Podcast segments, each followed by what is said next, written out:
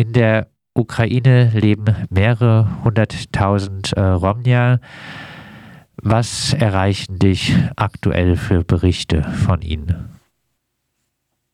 Ähm, einen richtigen Überblick haben wir nicht. Äh, wir äh, haben über die letzten zehn Jahre äh, viele Verbindungen äh, zentral in ganz Europa äh, äh, gefunden und in denen gehen wir gegenwärtig und versuchen dort äh, zu helfen, im Wesentlichen über ein Jugendnetzwerk. Äh, und die Lage sieht so aus, dass äh, bislang im Wesentlichen die flexiblen, reicheren, diejenigen mit Westkontakten geflohen sind und jetzt fängt an, dass die Ärmeren und diejenigen, die aus den Kriegsgebieten ausgebombt sind, äh, in Bewegung kommen. Also die wirkliche Fluchtbewegung, die steht uns bevor. Und in diesem Zusammenhang kommen auch äh, Roma-Communities, dass sie fliehen. Die große, äh, das große Problem ist für sie, dass sie äh, nicht, die, die meisten nicht weg wollen, weil die Männer nicht äh, mit können und sie dadurch sich nicht sicher fühlen. Gegenwärtig ist es so, dass an der polnischen äh, Grenze in mehreren Sammelstellen äh, äh, Roma von 50 bis 100 äh, äh, äh, gestrandet sind, teilweise noch in der Ukraine, teilweise auf polnischem Gebiet. Es sind immer in kleineren Gruppen so in den letzten Tagen drei kleine Gruppen nach Schweden gekommen, zwei nach Norwegen. Jetzt am Wochenende äh, werden es äh, vielleicht 90 bis 100 sein, die hier nach Baden kommen, nach Heidelberg und nach Freiburg. An den in äh, die meisten Roma sind in Transkarpatien, das ist an der ungarisch-slowakischen Grenze. Dort sind äh, sehr viele rüber nach Ungarn äh, von den NGOs von Tschechien äh, über die Slowakei nach Tschechien gebracht. Viele sind in Moldawien äh, ge gestrandet, werden dort segregiert in Stadien gehalten. Es gibt ein Stadion, da sind 500 nur Roma, äh, auch in Einkaufszentrum. Sie werden dort getrennt. An der rumänischen Grenze ist äh, Problem mit den Papieren sehr viel. Überall in Europa stranden die Leute auf Bahnhöfen, in äh, Rastplätzen, an den Autobahnen in Österreich, in Bayern. Äh, es ist äh, es ist ziemlich ein ziemlich großes Durcheinander und es gibt keinen klaren Blick. Das große Problem ist halt, äh, dass die, äh, ähm, dass unsere Leute die hier auch in, in, in Westeuropa fühlen sich sicher in ihrer Community, in ihren Großfamilien. Und in dem Moment, wo sie die Großfamilien auseinandergehen, äh, wird es ein großes Problem.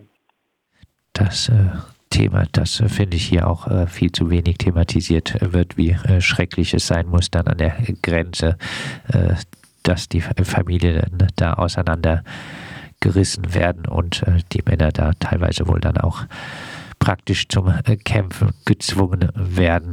Und das stimmt nicht, sie werden nicht zum Kämpfen gezwungen. Sie werden nicht zur Waffe gezwungen, sondern was wir äh, gehört haben, sie kommen dann in zivilen Dienst oder in die Logistik oder so. Das ist kein Zwang zur Waffe. Kein Zwang. Aber, aber trotzdem ist das Problem, äh, wo die, wenn eine, äh, unter uns ist die größte Sicherheit die Großfamilie.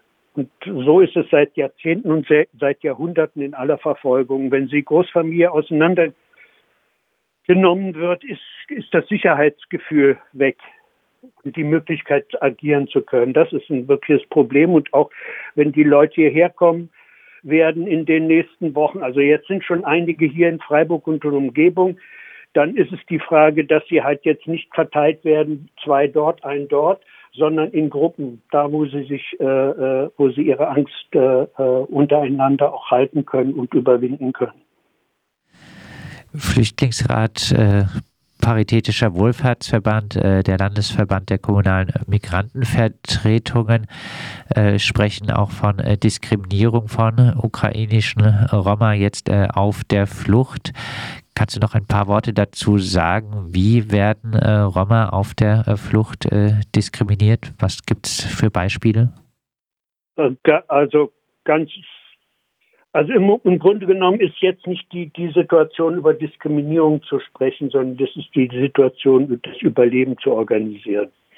Äh, Diskriminierung äh, ganz unterschiedlich. Es ist in Moldawien passiert, dass sie halt segregiert werden, kommen in ein Einkaufszentrum und kriegen keine Verpflegung, können da nicht raus, kommen nicht raus.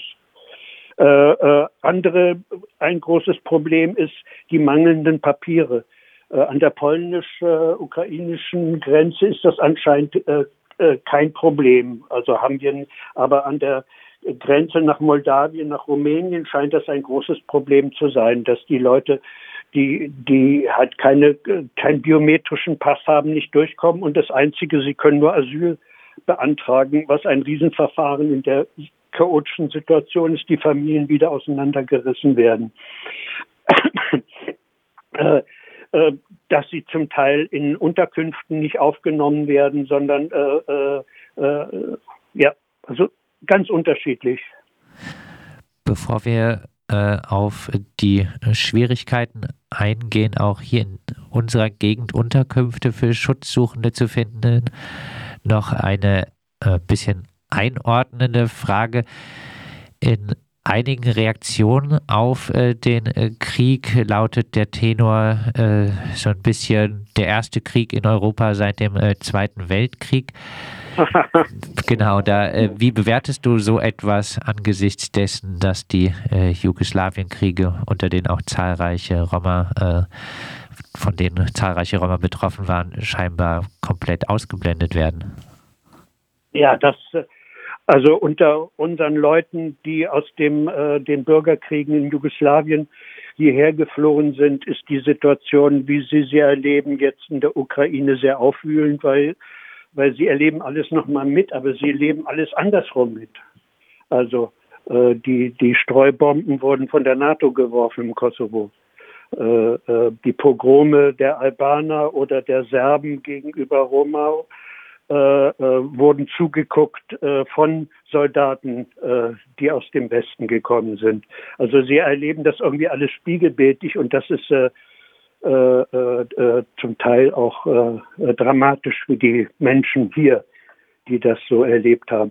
Das ist das andere Problem ist auch, was jetzt auch in der Ukraine und damals und in den 90ern in im ehemaligen Jugoslawien eine Bedeutung hat, ist halt immer zwischen die Fronten zu kommen äh, und dann äh, äh, äh, und dann das Opfer äh, zwischen den Fronten zu sein. Das war in Jugoslawien damals äh, sehr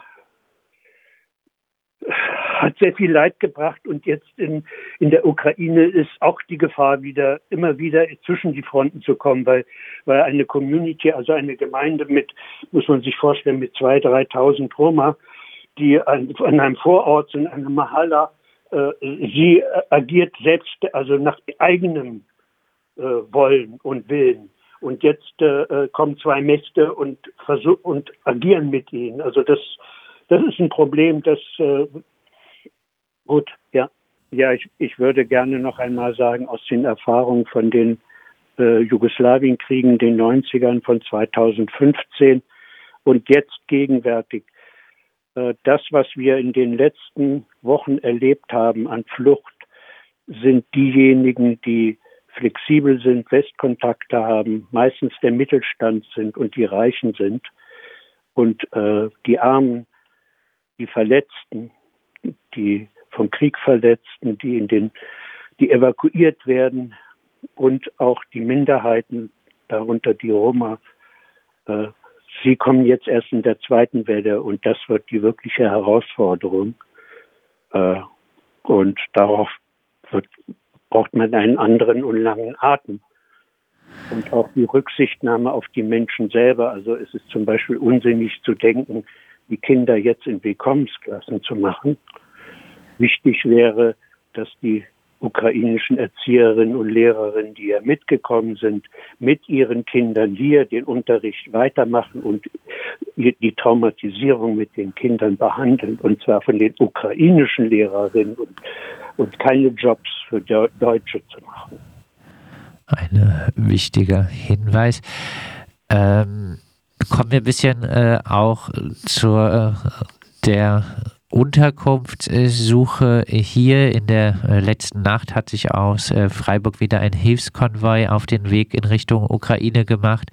Äh, auch ukrainische Roma sollen mit dem Konvoi in Sicherheit gebracht werden. Das Freiburger Roma-Büro hat, soweit ich gehört habe, hier auch da mitorganisiert. Wie stellt sich denn gerade die Unterkunftssuche für diese Menschen bei uns in der Gegend dar? Also wir konnten jetzt in der Woche äh, äh, eine, eine relativ äh, alte und große Familie unterbringen in einem Kloster. Und jetzt haben wir gestern Aufruf gestartet nach Unterkunft. In der Stadt scheint es so zu sein, dass relativ alles voll ist und die Stadt nichts mehr äh, zur Verfügung stellen kann. Bin ich mir aber nicht sicher, ob das noch der gegenwärtige Stand ist. In dem Landkreis Meer wir haben bis jetzt äh, eine Handvoll äh, Angebote bekommen. Das Problem ist, wie ich vorhin schon sagte, dass die Großfamilien zusammenbleiben wollen, weil sie darin ihre Sicherheitsgefühl stärken können und auch ihre Handlungsfähigkeit. Das tut sich relativ schwer, also Orte zu finden, wo 10, 15 Menschen sein können und nicht vereinzelt ein, zwei oder drei. Dann äh, vielleicht. Also, was wir suchen, sind Plätze, wo eben äh, ganze Familien unterkommen können. Und die sind bei uns traditionell wirklich größer. Es sind nicht nur zwei Kinder, meistens fünf, sechs. Das sind Communities, die traditionell noch leben, äh, äh, ja, in dann, der Ukraine. Dann daran anschließend ähm, das, äh, dazu hast du jetzt auch schon ein bisschen was gesagt. Ähm, was gibt es aktuell für Möglichkeiten, Roma in der Ukraine und auch auf der Flucht äh, von hier aus zu unterstützen? Zu schauen, wo es in der Landschaft Plätze gibt, Gasthöfe, verlassene äh, Bauernhöfe, äh, wo Gruppen leben können. Ähm, das wäre das, wär das Wichtigste in der Unterstützung. Äh, die vom Essen her, von der Infrastruktur, von der Logistik, ich glaube, das ist äh, gewährleistet. Ähm, aber es ist wichtig, dass sie untereinander eine Sicherheit finden und dann auch ihre Ängste äh, äh, bearbeiten und zur Ruhe kommen. Einfach mal zur Ruhe kommen. Ja. Einfach zur Ruhe kommen und dafür braucht es äh, große Unterkünfte, größere. Ja, ja. Und da ist, es, da ist es gar nicht so wichtig, der Komfort, dass jetzt, äh, äh, da ist der Komfort nicht wichtig, das Zusammensein. Das ist wichtig, also die Gemeinschaft, äh, weil das gibt die Stärke untereinander.